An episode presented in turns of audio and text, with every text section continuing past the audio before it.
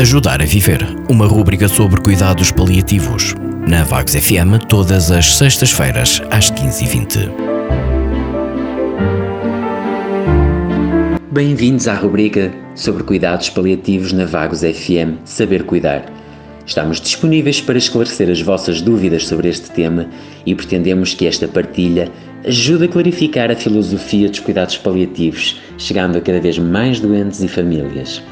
Enviem as vossas dúvidas para o e-mail rubrica cuidados paliativos@gmail.com ou então por telefone para a Vagos FM.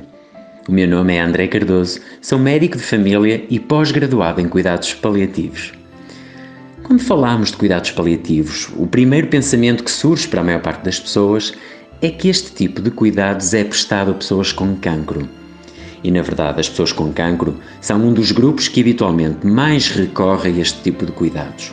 Contudo, é importante reforçar que os cuidados paliativos visam, acima de tudo, melhorar a qualidade de vida dos doentes e das suas famílias que enfrentam problemas decorrentes de uma doença sem cura.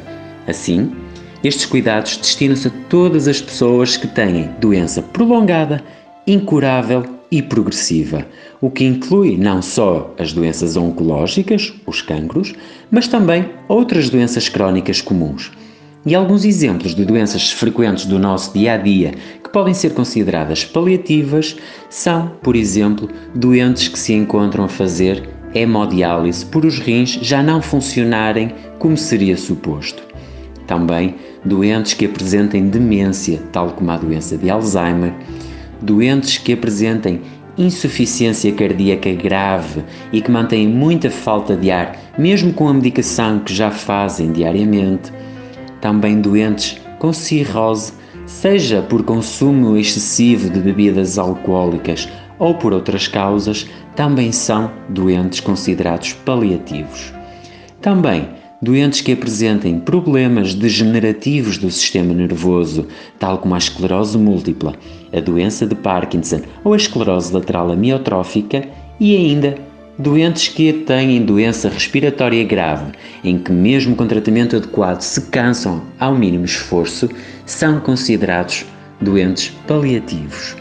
Se tem uma destas patologias ou se conhece alguém que sofre de uma destas condições, poderá discutir com o seu médico de família um eventual envio à consulta de cuidados paliativos.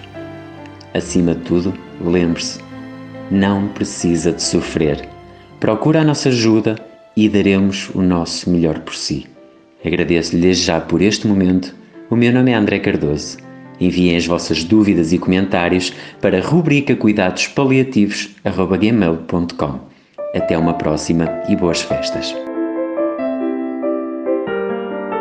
Ajudar a Viver, uma rúbrica sobre cuidados paliativos.